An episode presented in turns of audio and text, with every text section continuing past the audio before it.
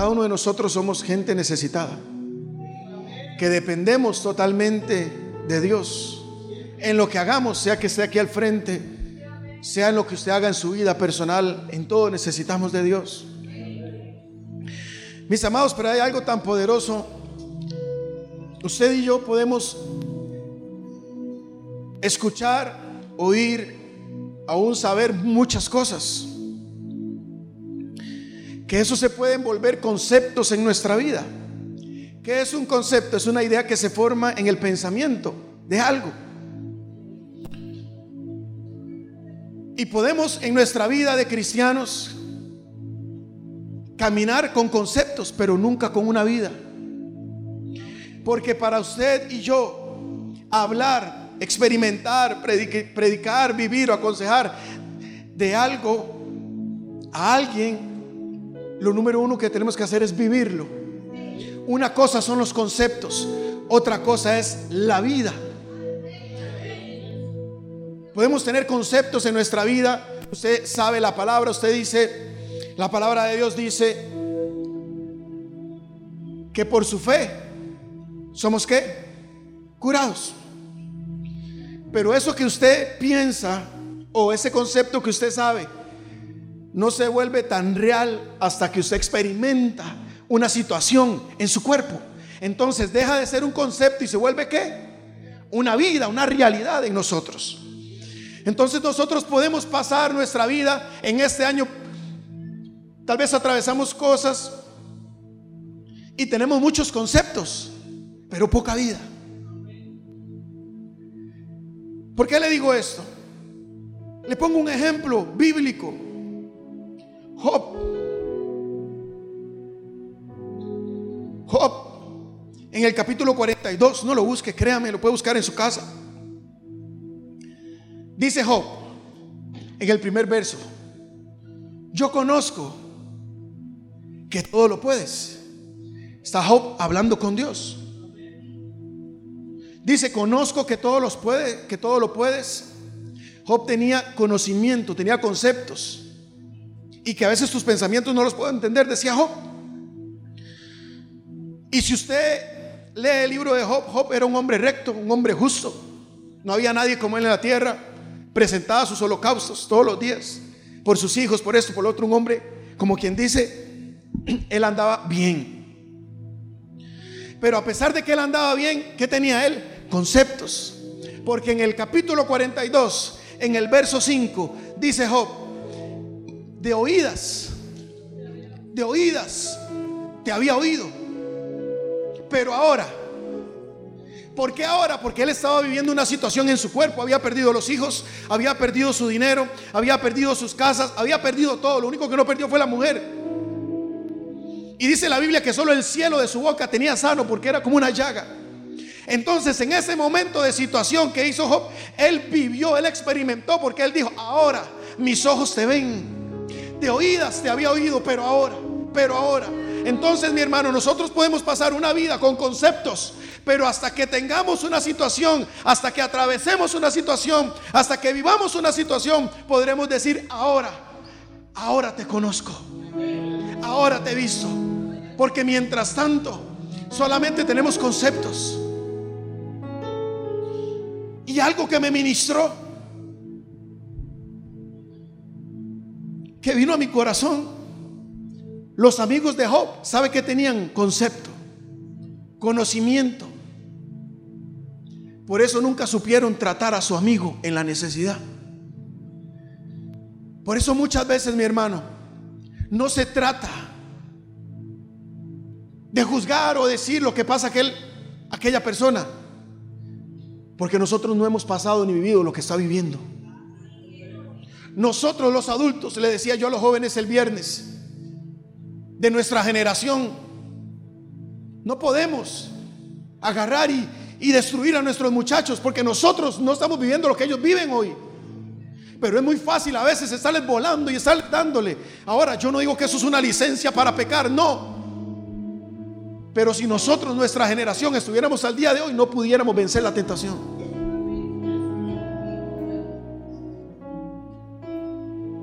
Porque se necesita una vida, mi hermano. Por eso los amigos de Job, de no pudieron levantar a su amigo, motivarlo, inspirarlo, ayudarle, porque ellos nunca habían pasado lo que Job estaba pasando. Tenían conceptos, pero no tenían una vida. ¿Por qué le digo eso, mi hermano? Porque en este año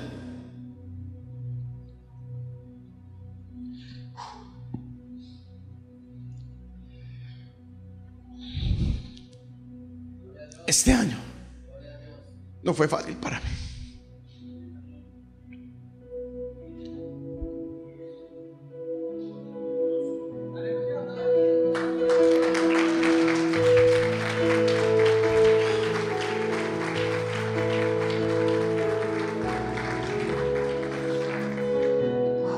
En este año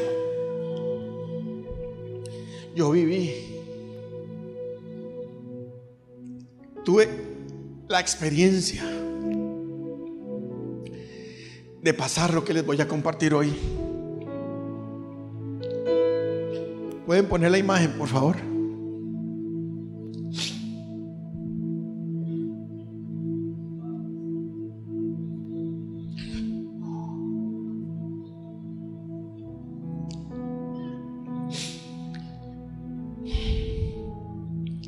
Este año, mi hermano,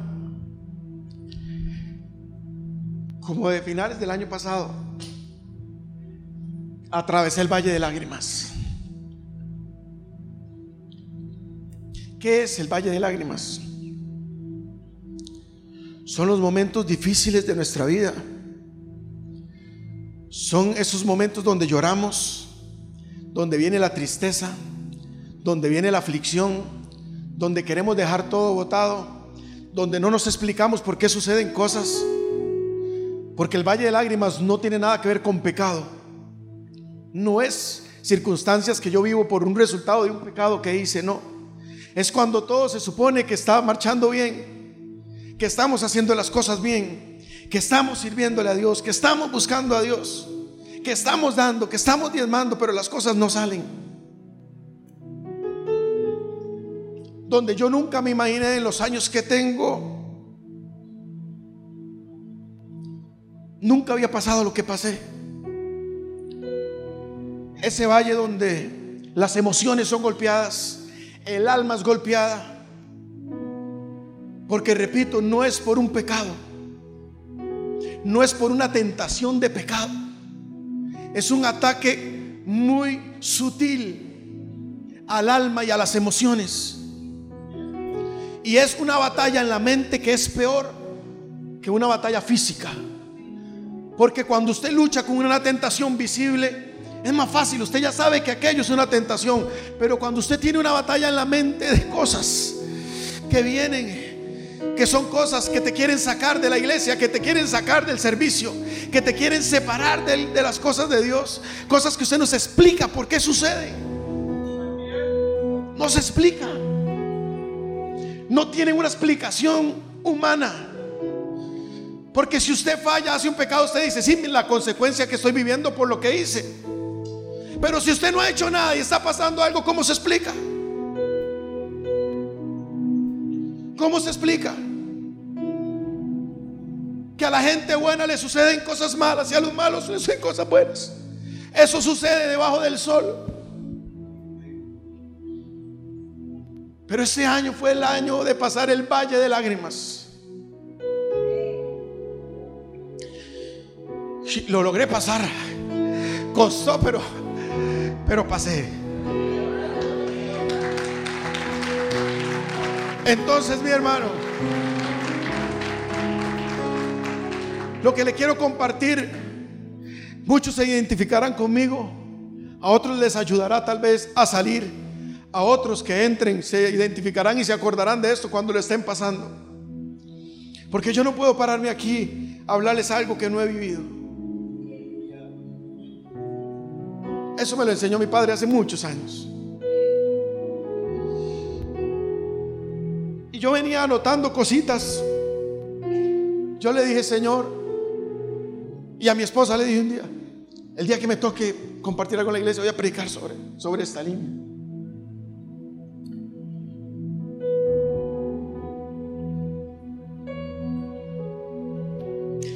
Salmos 84.4, por favor.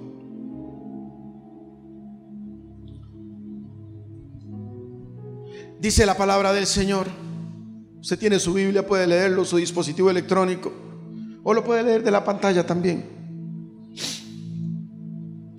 Bienaventurados los que habitan en tu casa. perpetuamente te alabarán. Bienaventurado el hombre que tiene en ti sus fuerzas, en cuyo corazón están tus caminos. Oiga, oiga lo que dicen esos versos.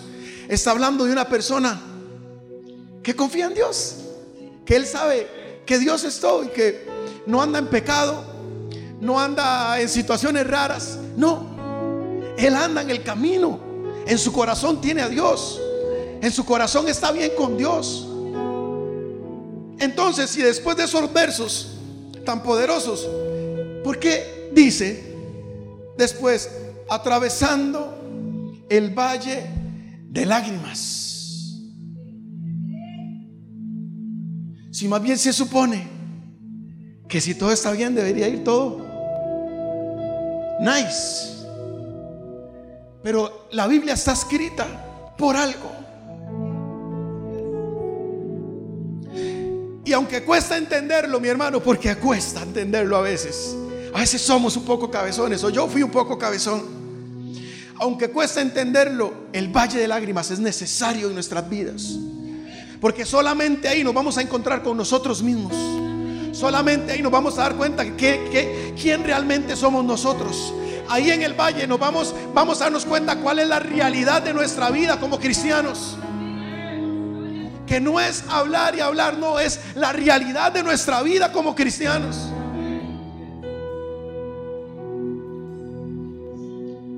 En el valle de lágrimas.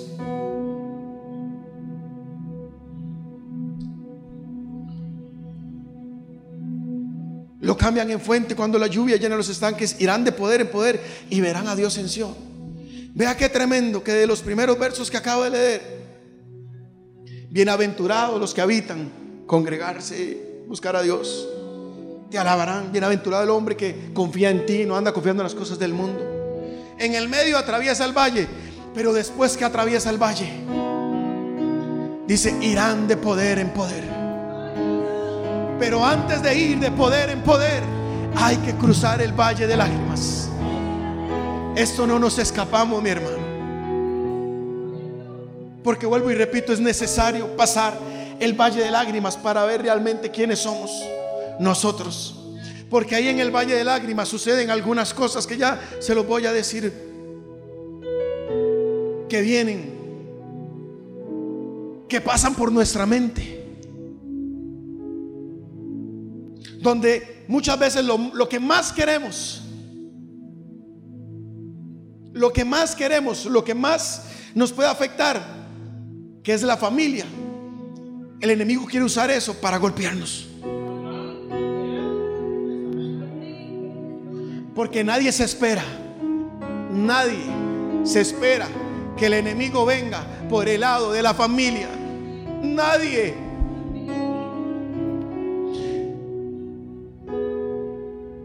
Pero cuando Él viene y sabe cuál, cuál fue tal vez la parte, en mi caso tal vez usted se identifica, viene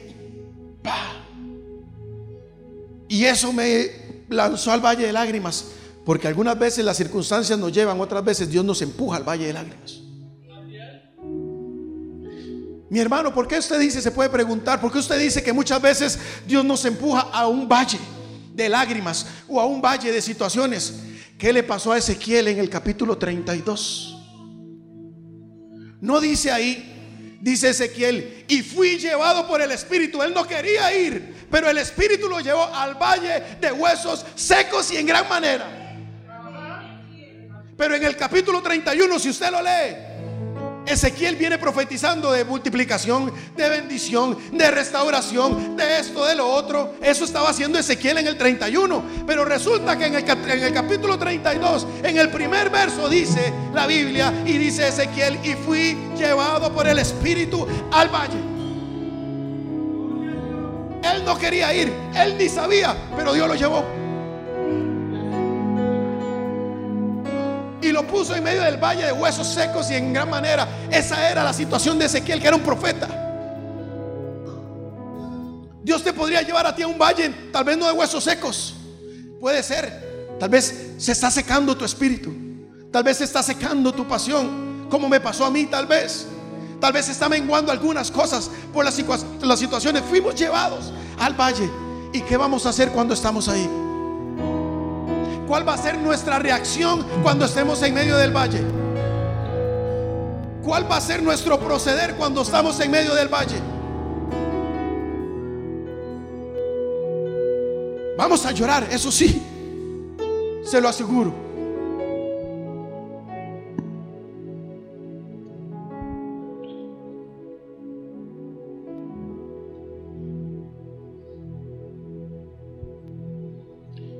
Ya que tremendo. El valle de lágrimas es tiempo donde sufrimos. Momentos de tristeza, desánimo, donde queremos dejar de servir. Y usamos cualquier excusa. Nosotros lo vivimos los líderes en una reunión que tuvimos. Lo vivimos cuando por las circunstancias que hemos vivido queríamos dejar de servir metidos en un valle este año. Por esas cosas que suceden que uno no se explica. Y donde usted dice, ¿cuándo? ¿Cuándo va a pasar esto? Y donde a veces usted dice, ya pasó y resulta que no había pasado. Yo lo viví. Yo lo viví. Fueron meses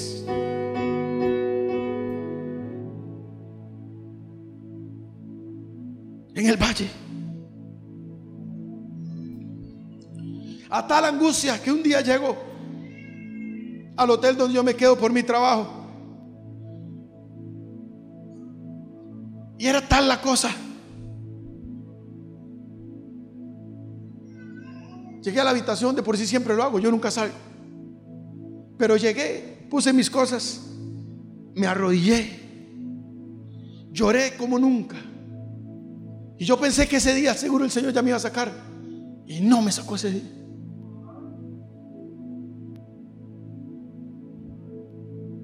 Y usted dice, ¿cuándo? ¿Cuándo?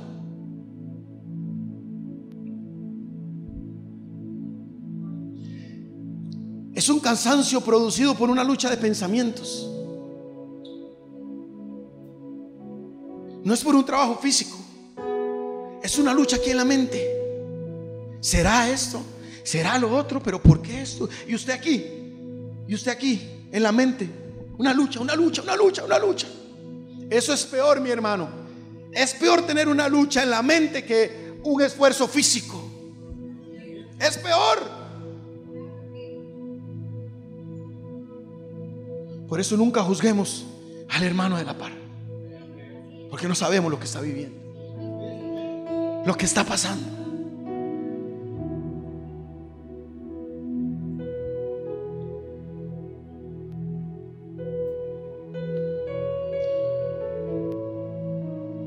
El valle es necesario para ser procesados y que salgamos ungidos,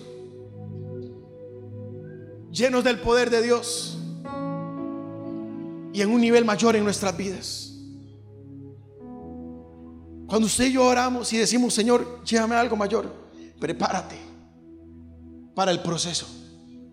Porque Dios nunca nos va a dar nada de lo mayor si no estamos procesados porque nos puede dañar. Se necesita el valle de lágrimas para ir a algo mayor. Se necesita un tiempo de proceso para ir a algo mayor. Por eso no se trata, mi hermano, de abandonar el servicio cuando suceden cosas. Es porque un día le dijiste, Señor, quiero algo mayor y ahora Dios te está procesando. Y muchas veces Dios necesita a nuestro Padre con una enseñanza, con una prédica para procesarnos. Muchas veces Dios necesita un líder que te hable para procesarte. Muchas veces Dios necesita al hermano de la par para procesarte. Muchas veces, muchachos del grupo, Dios va a usar gente del grupo para procesarte. Entonces, ¿qué es lo fácil? No, me voy, dejo el grupo. Entendamos que es porque un día dijimos, Señor, llévame algo mayor y necesitamos ser procesados. Necesitamos ser procesados.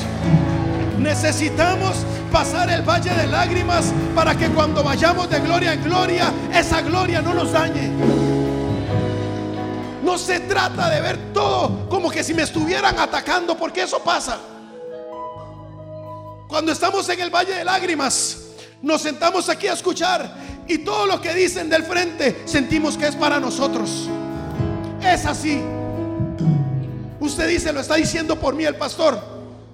Usted dice, lo está diciendo por mí el líder. Entienda, estás pasando el valle. ¿Quién le dijo al pastor lo que usted está pidiendo? ¿Quién le dijo a nuestro padre lo que usted está pasando? ¿Quién le dijo al líder lo que usted tal vez está pasando? Es porque es necesario. Por eso no podemos abandonar. Aunque sea rastras, tenemos que seguir. En el valle somos confrontados con nosotros mismos. Eso es como usted ponerse frente al espejo.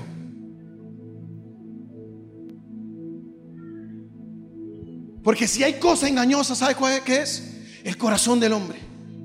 Y podemos creer que estamos haciendo todo bien, cuando tal vez Dios sabe que en lo profundo hay algo que no está bien y no nos hemos dado cuenta ni nosotros mismos. ¿Hasta qué? Hasta que llegamos al valle, donde no hay nadie, donde suceden cosas que nos hacen estar sensibles, frágiles, donde es como que hasta lo profundo del corazón Dios está metiendo la mano para escudriñar y ver qué hay ahí. Y muchas veces hacernos ver a nosotros lo que hay ahí. Porque nosotros no nos damos cuenta tal vez por el afán, por la costumbre, por la rutina. Porque creemos que todo va bien, pero en lo más profundo que hay, ahí en el valle, nos enfrentamos a nuestra realidad, a nosotros mismos. En el valle nos enfrentamos con ese tiempo de qué vamos a decidir en el tiempo de decisiones. En el valle, cuando estamos en el valle, mi hermano, es cuando más delicado y peligroso es tomar decisiones. Yo lo viví. No me da vergüenza. Yo un día le escribí a mi padre, padre, voy a tomar unas decisiones. Y él me dijo, hijo, ¿serio?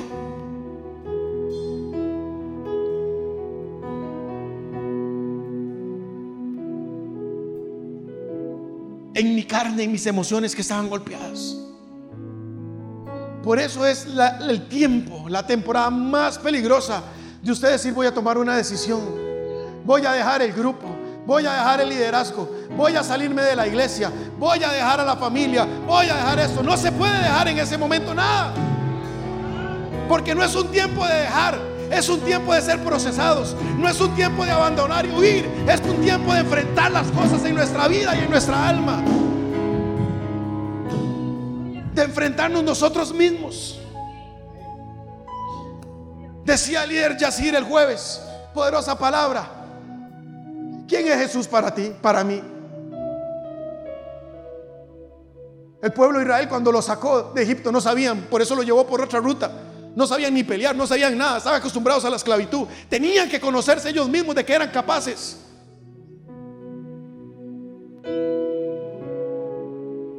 Nosotros en el valle nos damos cuenta de que somos capaces. O somos unos cobardes y huimos. O somos valientes y nos quedamos enfrentando a ver hasta que pase. Hasta que pase. Y se llora. Porque tal vez usted tiene sueños, tal vez no los tiene como yo los tengo. Tal vez usted sueña ver a sus hijos como yo los sueño, sirviéndole al Señor, consagrados a Dios. Y tal vez no lo vemos. Y usted dice, Señor, pero tu palabra dice que cree en el Señor Jesucristo y serás salvo tú y tu casa. Que mi casa y yo serviremos a Jehová. Yo me sé todos esos versos también. Vuelvo y repito lo del principio, conceptos, hasta que no sea una vida. Hasta que no estamos enfrentando con ese hijo que se pone más chúcaro que un caballo loco. Que se pone a, ¿cómo se dice? como hacen los toros cuando están en el rondel. Mufar. Mufar. Se ponen a mufar como un toro en el redondel. Ah, y se salen los cachos. Y quieren cornearlo a uno. Ah. Y usted sigue ahí creyendo. Y usted dice, pero Señor, si te he servido toda la vida. Pero es que el verso no dice, sírveme toda la vida y serás salvo tus hijos. No, cree. Sigue creyendo aunque no veas. Sigue creyendo aunque estés en el valle. Sigue creyendo aunque ese dinero no ha llegado. Sigue creyendo aunque ese hijo anda rebelde. Sigue creyendo por ese cónyuge. Eso dice la Biblia. ¿Cuánto tiempo hay que creer? No lo sé. Lo que sí sé es que hay que creer y tarde que temprano nuestra fe, tarde que temprano nuestro creer y nuestra perseverancia va a hacer que ese muchacho se siente aquí. Va a hacer que ese muchacho esa muchacha se paren aquí a servir a Dios. Va a hacer que ese cónyuge regrese humilde. Va a hacer que esas finanzas cambien. Va a hacer que esa situación en tu cuerpo cambie.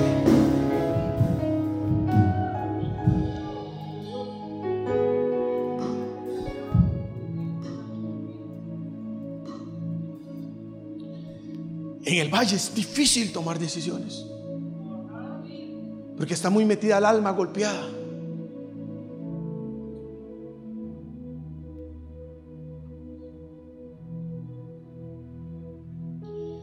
Si tomamos malas decisiones podemos perder el propósito divino. Tenemos que saber qué decidir, cómo decidir, en qué momento decidirlo. Joel 3:14, por favor. Joel 3:14.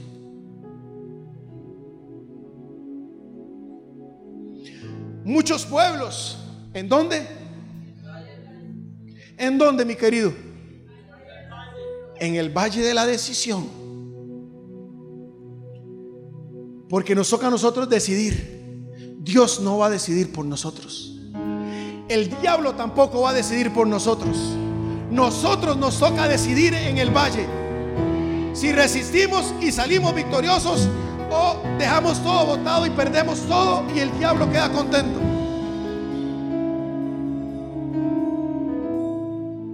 Son los momentos donde usted dice, ya tomé una decisión. Y créame, todos deseamos tomar la decisión fácil. ¿Cuál es la decisión fácil? Me voy Dejo todo. Ya no sirvo. ¿Para qué tantos dolores de cabeza? Me dan palo, palo y palo, porque eso pasa en el valle. Creemos, creemos que el pastor, mi padre, oró toda la madrugada, toda la noche para predicarme solo a mí, para darme palo. Eso es lo que creemos en el valle.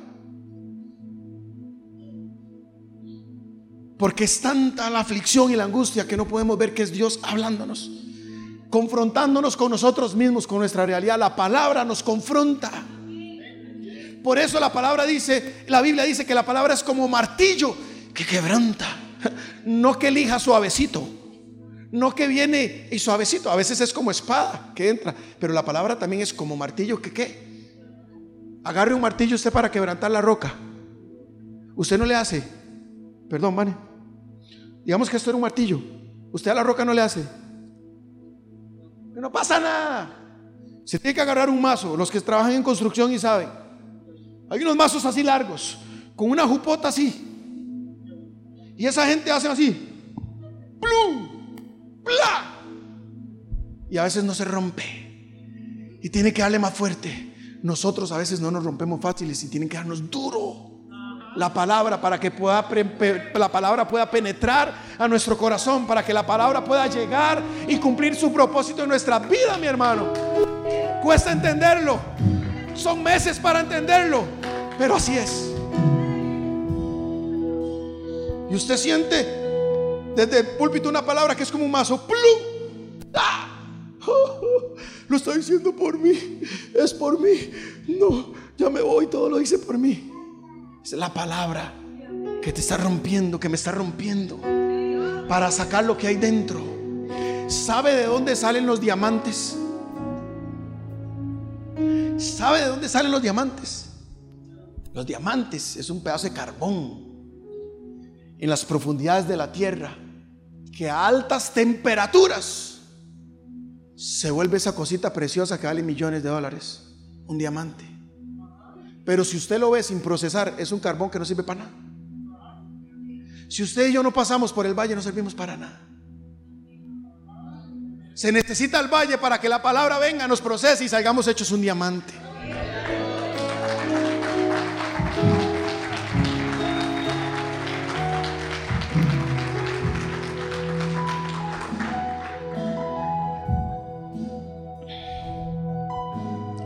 en el valle, muchas veces sentimos que no vemos la luz por ningún lado, que no se ve. Vuelvo y repito, no es algo físico, tentaciones físicas, no, es algo interno en el alma, las emociones, en la mente. En mis años de vida y de cristianismo nunca había pasado eso. En el momento uno no entiende. Hasta temor y miedo viene a veces.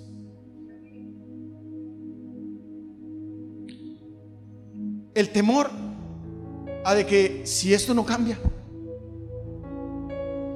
El temor a que si no me sano de esta situación en el cuerpo. Eso viene. El temor a que ¿Cuándo seguiré con esta situación financiera? Eso viene.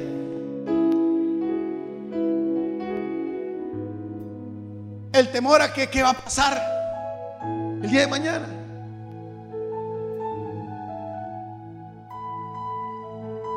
El temor de que si nuestros hijos se van a perder o no. Eso viene. Eso pasa por aquí. Momentos de, de miedo, de temor en el alma, inseguridad.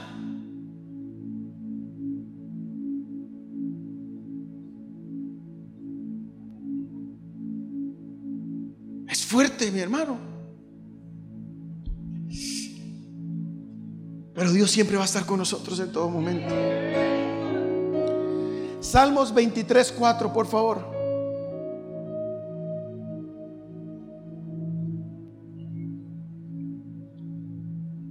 Salmos 23, verso 4.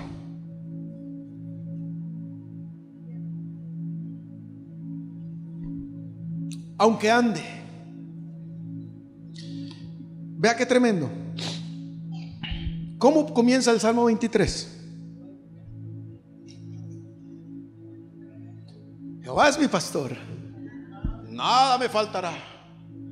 En delicados pasos me hará descansar junto a aguas de reposo, me pastoreará.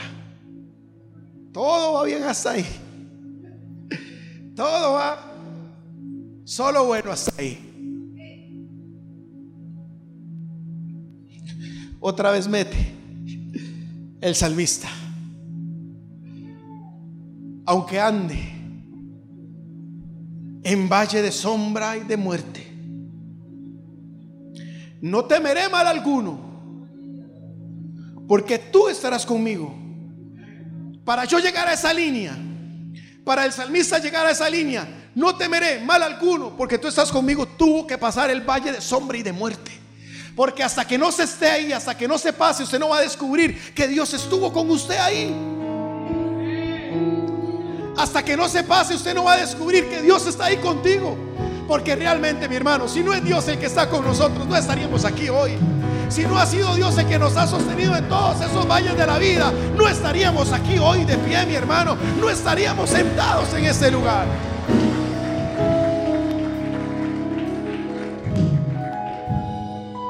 Cuando la muerte ronda, llega a tu familia, ¿usted cree que es fácil? ¿Usted cree que es fácil lo que pasó mi padre con su mamá? No se lo esperaba nadie.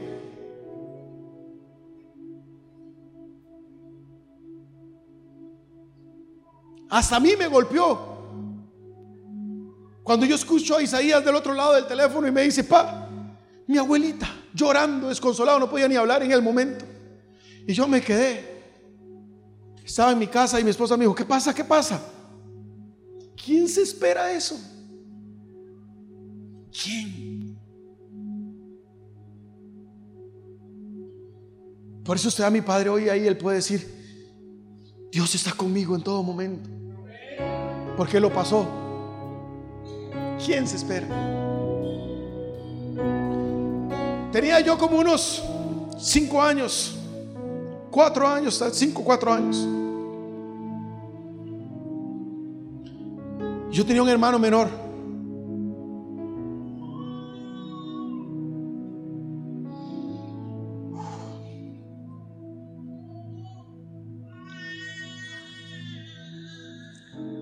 Y esas cosas que usted nos explica. Aquí están mis hermanos de testigos.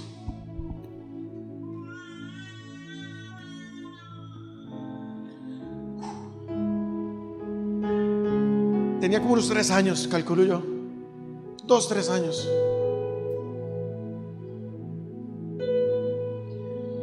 Cuando veo la imagen de mi mamá, no se me olvida. Llorando de una forma. Mi hermano se había ido por detrás en una quebradilla que había y ahí se había ahogado. y de verlo jugar, verlo en un ataúd pequeñito blanco. Es la muerte, mi hermano. Es el valle de muerte que usted nos explica.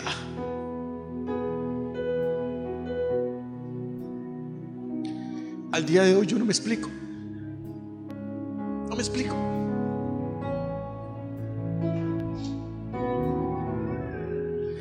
Pero solo Dios sabe de lo que lo libró. Solo Dios sabe. Lo libró de este mundo tan perdido. El valle de sombra y de muerte. Usted puede decir Dios está conmigo cuando lo pasa. Y no quiero decir que a usted se le va a morir alguien, no. Porque no solamente es una muerte de una persona. Tal vez hace tiempo se te murió la pasión. Tal vez hace tiempo estás cargando un ataúd de sueños porque se murieron los sueños en tu vida. Tal vez hace tiempo estás cargando un ataúd de desesperanza, porque tal vez perdiste la esperanza. Tal vez hace tiempo estás cargando un ataúd de sequedad, porque ya te han horas. Son los momentos de muerte el valle. Pero el que lo pasa es el que puede decir, yo lo pasé este año.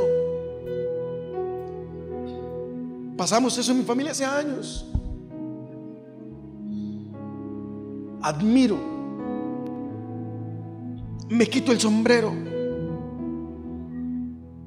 por mi madre natural.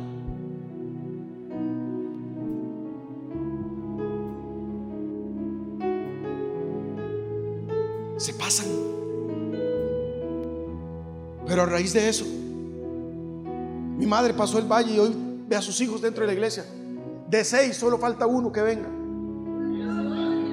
Y pronto, tarde que temprano, Él anda ahí. Tarde que temprano entrará por esas puertas.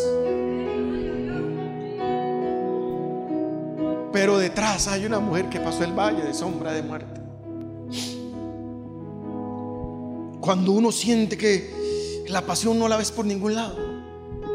En uno, en uno, en uno, mi hermano, seamos sinceros. En este año me va a decir que la pasión no se ha apagado. ¿Cuánto ha costado recuperar la pasión? ¿Cuánto? ¿Cuánto? Tal vez ni la hemos recuperado al 100. Tal vez otros dicen, mm, ni la veo por ningún lado. Y usted dice, ¿por qué el hermano dirá eso? Yo lo veo en mí. Lo he visto en mí. Que tal vez la pasión se, se apaga y hay que... Por eso ese valle que se pasa. Lo veo en el grupo. Ahí dicen los del muchachos, ahora sí. Es que es el grupo que yo tengo a cargo. Donde la pasión a veces no se ve por ningún lado. Donde se pone cada, cada excusa tan mediocre. Y me perdonan, me perdonan así que sea así tan directo. Me perdonan que no maquille mucho la cosa. Cualquier tontera es una excusa para no servir. Cualquier tontera.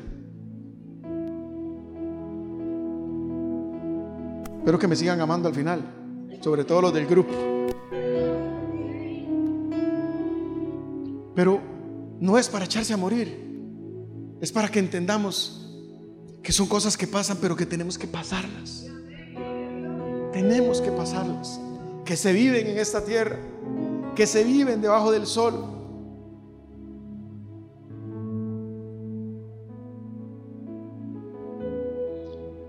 Tú y yo debemos de tener la certeza siempre, mi hermano, siempre, vea, no importa lo que venga, de que Dios va a estar con nosotros. Eso dice el salmista. Dios está conmigo. En medio del valle de muerte, de sombra, cuando todo se ve oscuro. Usted tal vez no ve a Dios, pero Dios está sosteniéndote. Tal vez la oscuridad no te deja ver, pero Dios está ahí. Tal vez los momentos en la vida no te dejan, pero Dios está ahí. Dios está ahí. Porque Él nunca nos va a dejar, nunca nos va a desamparar y nunca nos va a abandonar, aún cuando estamos en el valle de sombra y de muerte.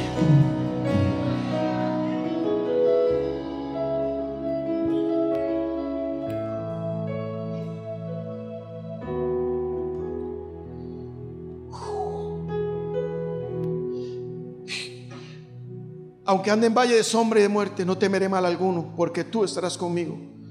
Tu vara y tu callado me infundirán aliento. ¿Quiere que le dé un consejo de corazón a corazón? Nunca deje, por más que usted esté pasando un valle, por más mal que se sienta, no deje de congregarse. No deje. Aunque usted sienta que la palabra te está, es ese mazo que ese día el pastor, mi padre, agarró una fuerza y ¡plum! Porque recordemos que Dios está trabajando con nosotros. Pero nunca deje de congregarse. Porque aunque estemos pasando el valle ahí sentados, aunque sintamos que queremos dejarlo todo, la palabra va trabajando, la palabra va trabajando, la palabra va trabajando. Y entonces ese día del culto fue un respiro, un aliento para seguir. Fue un impulsito ahí para seguir.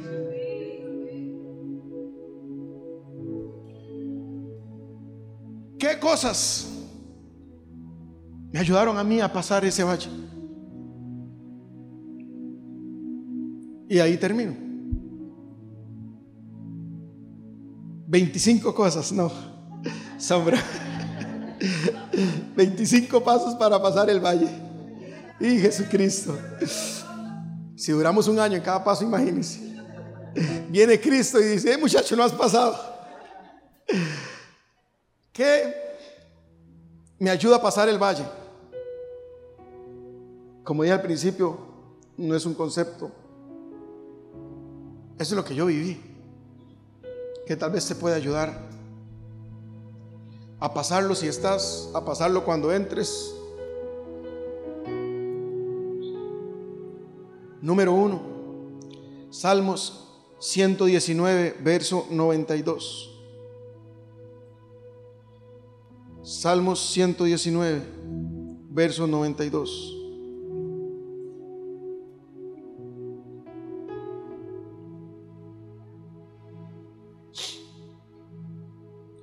Dice la reina Valera,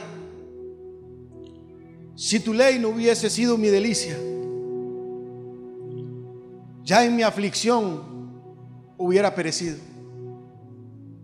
¿Qué es la ley? La palabra del Señor. Si tu palabra no hubiera sido mi delicia, ya en esta aflicción, en este valle, ya hubiera perecido. Y lo digo porque es de las cosas que me, ayudó. A mí, yo soy un amante de la palabra, me gusta leer la Biblia todos los días de mi vida. Y de lunes a viernes mando una palabra que le puse desde hace algunos años para atrás.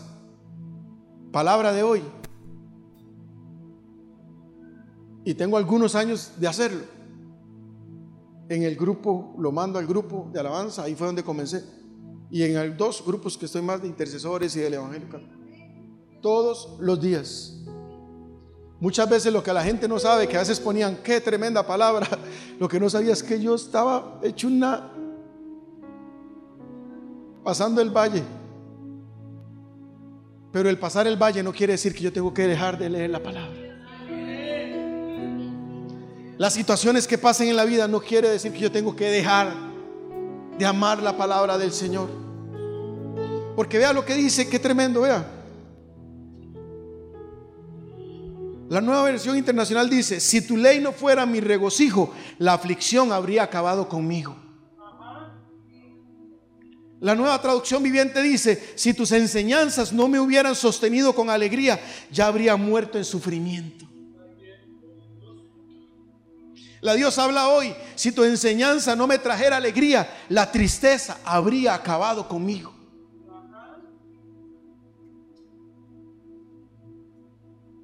Y la de las Américas dice, si tu ley no hubiera sido mi deleite, entonces habría perecido en mi aflicción. Una de las cosas que me ayudó en este tiempo, una de las cosas que me ayudó a pasar el valle de lágrimas fue la palabra de Dios, mi hermano. Nunca deje la palabra del Señor, nunca deje de leer la palabra del Señor, aunque usted no, no entienda en el momento, aunque usted tal vez dice, ¿cómo voy a leer la Biblia? ¿Cómo me siento? Léala, léala. Hágase un hábito. Hágase un hábito. La palabra es nuestro alimento. Lo sabemos. Pero esos son conceptos. Vivamos. Vivámoslo. Leámosla cada mañana. Digámosle, Señor, revélame qué hay ahí. Y si no le reveló nada en el momento, no importa. Eso queda en tu depósito. Y el día de mañana Dios saca de ahí para que usted enfrente una situación. Pero si usted no tiene alimento en su depósito de la palabra, si usted no tiene nada ahí, ¿de dónde va a sacar Dios?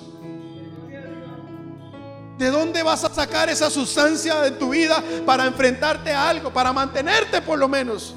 Porque a veces ni siquiera es para contraatacar o, para mantenerse, eh, o para eh, resistir, a veces es para mantenerme, yo ahí, por lo menos mantenerme. No dice que la palabra es lumbrera a nuestro caminar.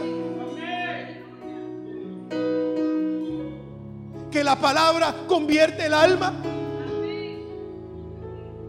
La palabra es fundamental en esos tiempos de valle de lágrimas porque es el ataque al alma y a las emociones. Y lo que convierte el alma se llama la palabra de Dios. Sea oírla, sea leerla.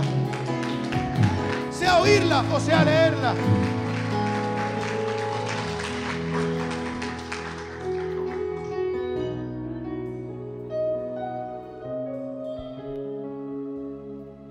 Cada mañana.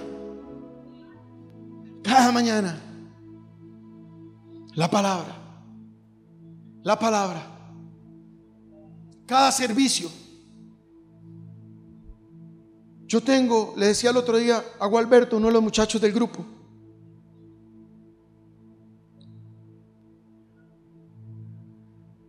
porque él me decía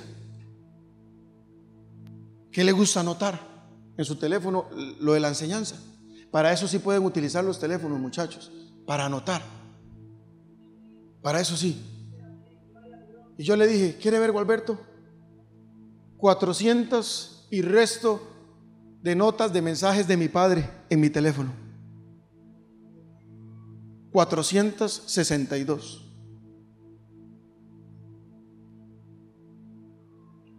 Porque yo voy anotando y anoto. Él predica y anoto. Estoy en la batería y anoto. Y anoto. Porque si usted no la leyó en su casa, la escucha de aquí, desde aquí. Una palabra que va a ser el martillo que va a ayudar a romper, a romper hasta que se rompa. Hasta que se rompa. Número dos. Estoy dando mis secretos como Sansón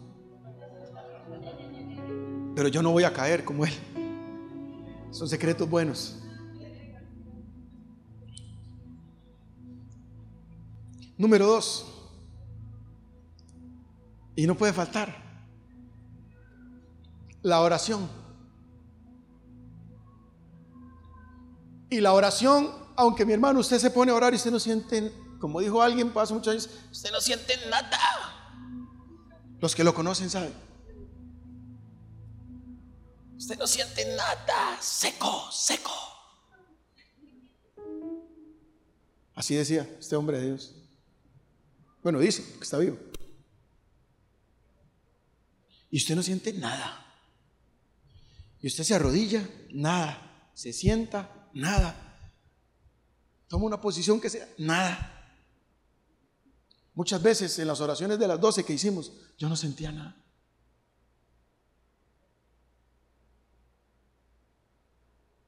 Pero ahí estamos, por obediencia algunas veces. A veces sentía un respiro y quería, a veces pensando por los demás, a veces no. Un día me dormí, tantas cosas que pasan en el valle. Pero la oración, sea como sea que usted la haga, sea por obediencia, sea que no siente nada, sea que está seco, sea que usted viene, tal vez tan cansado y se sienta aquí y va a estar pasado. Ya mi hermano, hágala. Nunca deje de venir a un culto de oración porque se siente muy cansado. Y tal vez usted dice, qué vergüenza, tal vez me voy a dormir. Que se duerma ahí, pero que esté orando, que sea tu espíritu.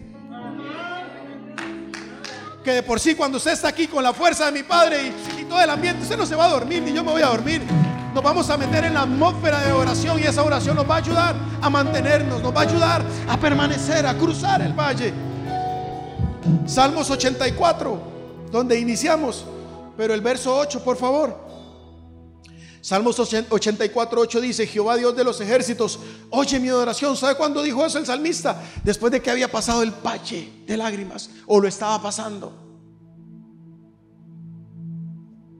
Jehová Dios de los ejércitos, oye mi oración, escucha, oh Dios de Jacob, mira, oh Dios, escudo nuestro, mira, porque cuántas veces le hemos dicho eso, yo se lo he dicho al Señor, mira lo que estoy pasando, pero ¿será que tú no ves? ¿O no, hermano? A veces uno dice eso, pero pues, Señor, usted no está viendo lo que está pasando. Mira mi situación, mira mi angustia, mira mi aflicción, mira la humillación, mira esto, mira lo otro. Pero nunca se olvide que es necesario el valle para ser procesados. Porque aunque Dios no responda, como dice el canto, ¿qué está haciendo? Trabajando. Aunque Él tal vez está en silencio y nosotros como cotorras, pero decime algo. Está trabajando. Y seguro Dios desde el cielo, oh cabezón, no estás viendo que déjame trabajar, no me distraiga. sabemos que Dios no se distrae, eso es chill. Dijo el salmista, mira, oh Dios, escudo nuestro, y pon los ojos en el rostro de tu ungido,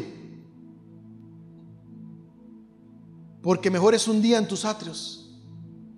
El salmista tuvo que pasar el valle de lágrimas para entender que no era el palacio y las cosas que tuvo, las riquezas que tuvo. Él llegó a entender a través del valle de lágrimas que mejor era un día en la presencia del Señor.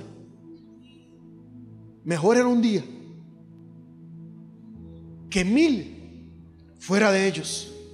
Pero hoy en día, las iglesias de hoy en día quieren mil días fuera de Cristo y ni siquiera uno pasan con el Señor. Ni siquiera uno.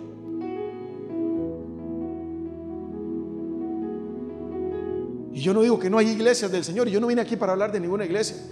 Simplemente, ¿sabe qué? Ezequiel, en el capítulo 32, versos más abajo, Dios le dice, Ezequiel, esos huesos secos, toda esa mortandad que usted ve ahí, el pueblo de Israel, es Sion el que está ahí, muerto. Eso dice. Hoy en día hay mucha iglesia que Sion tipifica la iglesia, que está en lugares, que está en locales, que está en cosas y está muerta. Y Dios está buscando gente para poner en medio de esos valles. Porque el que está enfrente de una iglesia no quiere decir que sea ese profeta que está en medio del valle. No todos. ¿Y por qué usted dice eso, hermano Richard? Porque si fueran verdaderos, no andarían detrás de la plata de la gente y, andarían más detrás del corazón de la gente. No andarían más de, detrás de que la gente se sienta bien con altos parqueos, con mucho aire acondicionado, aunque todo eso está bien. Andarían más detrás de que la gente tenga la convicción de lo que es la vida eterna.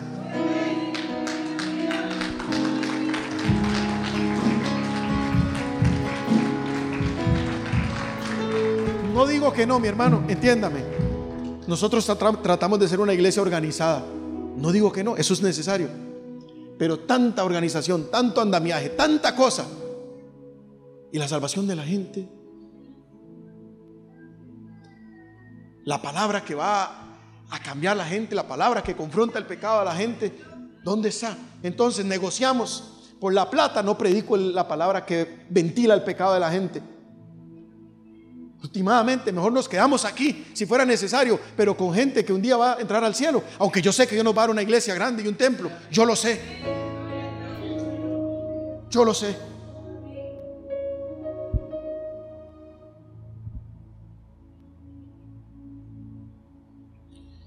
Escogería, dice el salmista, antes de estar a la puerta de la casa, dice, escogería antes estar, ve que hay que leer bien, escogería antes estar a la puerta de la casa de mi Dios que habitar en las moradas de maldad. Todo eso lo descubrió el, el salmista cuando pasó el valle de lágrimas. Cuando pasamos el valle de lágrimas entendemos que hay cosas que tienen más valor que los materiales. Yo le decía a mi esposa ayer, o antier, o anteantier, bueno, un día de estos, no ayer. Le digo, realmente, y se lo dije a mi hija, Ayana, somos gente bendecida. Porque tenemos salud, que no se compra ni se paga con nada por la misericordia de Dios.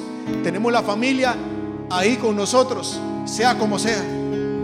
Ahí están nuestros hijos sanos y no están en una cama de un hospital. Hay un techo donde usted se abriga todas las noches, aunque sea alquilado, pero lo tiene.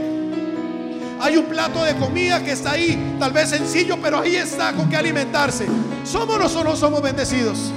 ¿Somos o no somos bendecidos?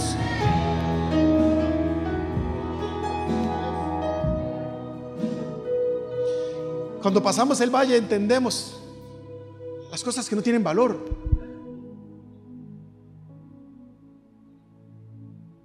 Le decía yo a una persona un día de estos, mira, de aquí para atrás, lo que hiciste o no hiciste, a mí no me interesa. Si Dios dice, que cuando venimos con Él, cuando venimos a cuentas, dice que si nos arrepentimos, que si nuestros pecados fueran rojos, como la grana, vendrán a ser qué? ¿Cuál blanca lana? De un momento a otro, de un arrepentimiento, una confesión de corazón a otro, Dios salva. ¿Quién soy yo para condenarlo entonces? Pero eso lo aprende cuando se pasa el valle, porque es fácil juzgar el hijo del vecino Porque usted no ha pasado ni está pasando lo que él pasa. Pero los suyos cuando pase, hablamos.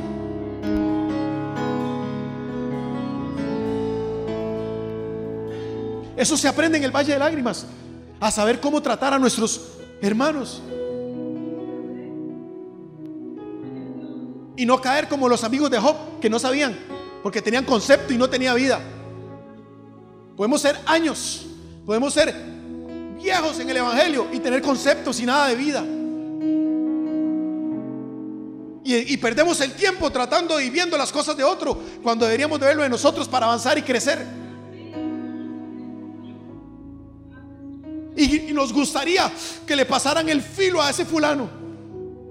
Porque yo me di cuenta en lo que andaba.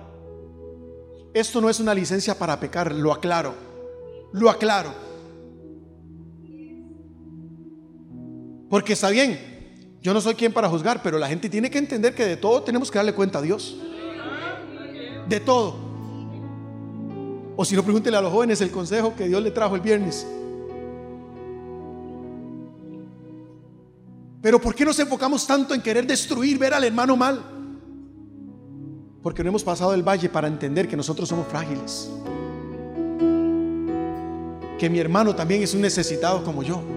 Que mi hermano tal vez está pasando cosas como yo ahora las pasé. Pero cuando no hemos pasado el valle, somos muy dados hablar apresuradamente. No le queremos dar la, a la oportunidad a la gente de arrepentimiento cuando Dios nos la da a nosotros todos los días. Eso lo aprendí, porque yo era muy dado a eso, a hacer porque así me crié en el evangelio religioso de años. Al hacha, aquí, el hacha se ha puesto a la raíz y esto y lo otro. Pero cuando usted pasa al valle, ay mi hermano, cuando usted pasa al valle usted ve a Jesús de otra manera, ve a los hermanos de otra manera, ve la vida de otra manera. Ya no hay afán, no hay preocupación. Las cosas no salieron no salieron, ¿qué vamos a hacer? Tal vez usted viene, le hace una reparación a su vehículo, se le fue casi todo el aguinaldo y a la semana se le dañó otra vez. Y usted dice, ¿qué vamos a hacer? Dígame qué.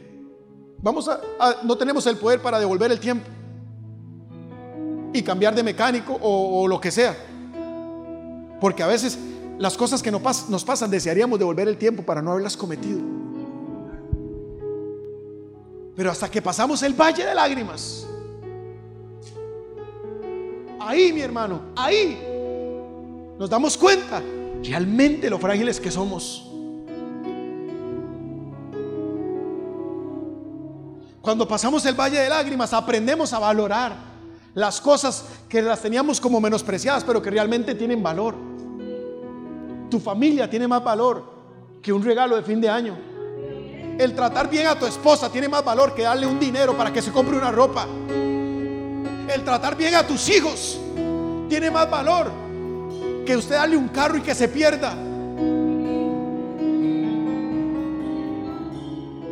Que los hijos de uno puedan decir, yo amo a mi papá. Yo lo amo. Porque siempre ha estado ahí. Eso tiene más valor que lo que usted le pueda dar material. Ahora, esto no quiere decir que no hay que dárselos. Claro que sí. Claro que sí. Pero las cosas de más valor son más sencillas. Más sencillas de lo que creemos. El estar usted ahora el 24, el 25, con lo que Dios le supla ahí, con su familia. Eso es hermoso, eso tiene valor o con alguien que te acogió y estás ese día compartiendo con alguien. Hermoso. Eso tiene más valor que cualquier cosa. Pero eso se aprende en el camino. Se aprende atravesando el valle. Cambia la forma de ver las cosas. Porque consideras al que está a la par, porque usted no sabe qué pasa por esa mente que está viviendo esa persona por dentro, que lo hace actuar así, que lo hace reaccionar así. Vuelvo y repito, tampoco es que es una licencia para yo soy así, no, no, no, no, no, no. Una cosa es el valle de lágrimas que usted pasa y sufre. Otra cosa ya es la necedad.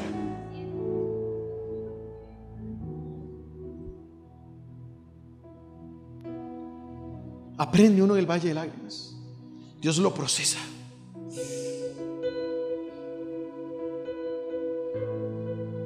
El valle lo vuelve a uno humilde. Humilde, que es lo que Dios quiere. Por eso muchas veces Dios nos hace como Ezequiel. Y en el espíritu me llevó. Y Dios agarró a Richard en diciembre del 2022 y lo hizo metido al valle. Tome, papito. Siempre oras que te limpie el corazón, que te purifique el corazón del orgullo, la altivez, la vanagloria, la prepotencia, la rebeldía, el engaño. Ah, esa es tu oración, sí, tome. Voy a hacerlo, te voy a limpiar. Te voy a purificar, te voy a procesar. Claro, uno, no se lo espera. Uno hace las oraciones y a veces no sabe ni qué hora o qué pide. Pero Dios quiere, porque todos tenemos sueños, anhelos. Número tres. ¿Cuál fue la tercera cosa que me sostuvo en este tiempo? Voy rápido, me quedan como tres minutos. ¿Me dan tres minutos? ¿Seis? ¿Diez? ¿Quince? Bueno, gloria a Dios. Ya usted está aquí. No, no, no nos vamos a ir tarde. La tercera cosa que me sostuvo, Gálatas 4:15, el amor y cobertura de mis padres espirituales.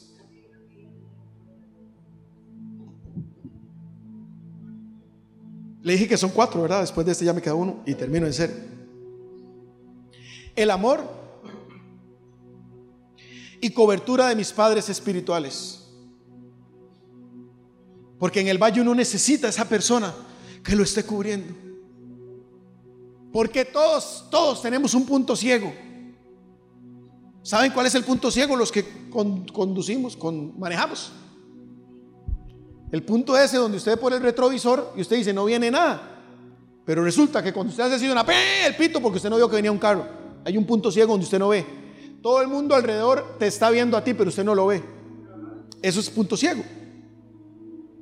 Y en el valle de lágrimas tenemos muchos puntos ciegos que por lo que estamos viviendo nosotros no vemos, pero los demás sí ven.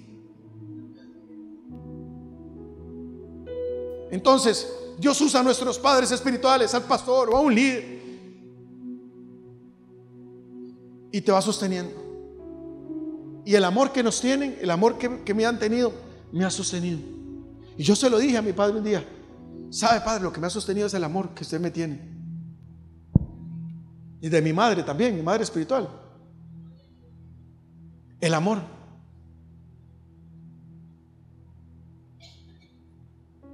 Y Pablo, Pablo se lo demostró a sus hijos.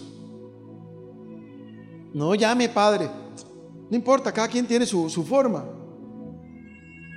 Si usted no le llama padre, tranquilo, nos vamos a ir al cielo los dos. Yo que le llamo padre y usted que le dice pastor, hermano. Igual, ya para quedar claros con ese tema. No pasa nada. Son cosas. No quiere decir que si usted se lo dice, eh, tiene más cancha o, y si usted no le dice, no, no, no, no, no.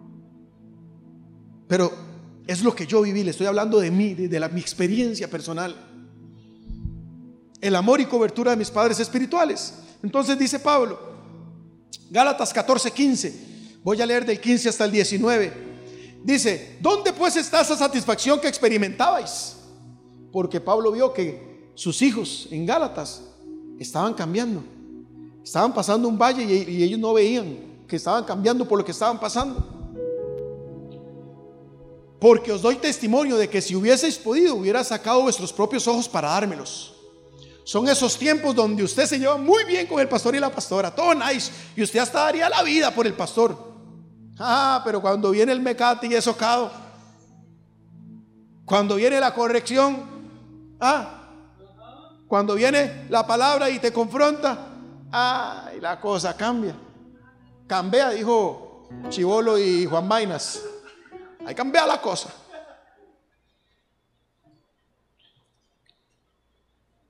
Te hubiera sacado los propios ojos, dijo Pablo. Vea el amor que le tenían ellos a Pablo.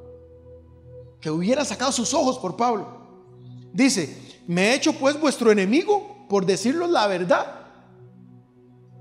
Pablo les dice, soy yo tu enemigo porque te estoy diciendo la verdad. Y eso pasa. A veces creemos que el pastor, la pastora, nuestros padres son nuestros enemigos porque nos dicen la verdad. No, no me quiere, papi.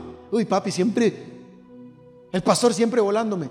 Mi hermano, ¿acaso es el enemigo porque te está diciendo la verdad? Lo dice la Biblia, lo dice Pablo. Tienen celo por vosotros, pero no para bien, sino que quieren apartaros de, de mí, de nosotros para que vosotros tengáis celos por ellos, porque en el tiempo de aflicción aparecen, aparecen los que es que consejeros. Pero usted qué hace ahí? Todavía sigue usted ahí. Y en el momento del valle de lágrimas, papiores, porque no aparecen en otra época? Porque dice Pablo, quieren separarte de mí. Usted quiere caminar en bendición, nunca se desconecte de la casa del hombre de Dios. No se desconecte. No son perfectos, ninguno somos perfectos. Pero Dios dejó hombres establecidos, autoridades puestas por Dios para la bendición de cada uno de nosotros. Y si usted y yo nos desconectamos, perdemos la bendición. Y eso dice Pablo, quieren que se desconecten de mí. Bueno es mostrar celo en lo bueno siempre. Y no solamente cuando estoy presente con vosotros. Y dice Pablo, hijitos míos. Y manifiesta el amor más grande porque él lo comparó, el amor de él hacia los Gálatas con el amor de, su, de una madre con sus hijos. Él hizo la comparación. Seguro Pablo dijo, ¿cómo les demuestro? ¿Cómo les explico a ellos que yo los amo? Ah, ya sé, como una madre. Dice, hijitos míos, por quienes vuelvo a sufrir dolores de parto, porque sufren con uno. Sufren con uno. Hasta que Cristo se ha formado en vosotros. Mire, Nosotros como padres, mi esposa y yo, sabemos cuando a nuestros hijos les pasa algo. Sabemos cuando están dolidos por algo. Porque caminan tristes. Papi, ¿qué tiene? No, para nada. Papi, ¿no va a comer? No, no tengo hambre. Cuando se come dos platos, tres. Usted dice, ¿no va a comer? No. Y camina así. Papi, mi amor, ¿qué tienes? No, nada, papá. Se identifican. Papito, ¿qué tiene? Mi amor, ¿qué tiene? No, nada, papá. Me voy para el cuarto. Buenas noches. Cuando se acuestan tardísimo siempre, ahora se acuestan temprano. Mi amor, ¿qué tienes? Ah, buenas noches, papi, te amo. Algo tiene. Me va a engañar. Si lo, lo vi nacer desde que nació en medio de esas piernitas hermosas de mi esposa, que sacó la jupa. Desde ahí los vi a los dos. Algo tiene. Así mi padre espiritual conmigo sabía, él sabía que algo me pasaba. Hijo, algo te pasa. No, no, papi, estoy bien. No, estoy bien. Bendecido, prosperado y en victoria. Ah, ellos saben que algo está pasando uno. ¿Cómo estás, Vane? Bien, papi. Te amo, papi, ya me voy. Hasta luego. Algo le pasa. Ellos saben cuando a uno le pasa algo. Igual como uno sabe cuando le pasa a nuestros hijos. Pablo sabía. Pablo sabía que a ellos les pasaba algo. Y es una de las cosas que le ayuda a pasar a uno el valle de lágrimas.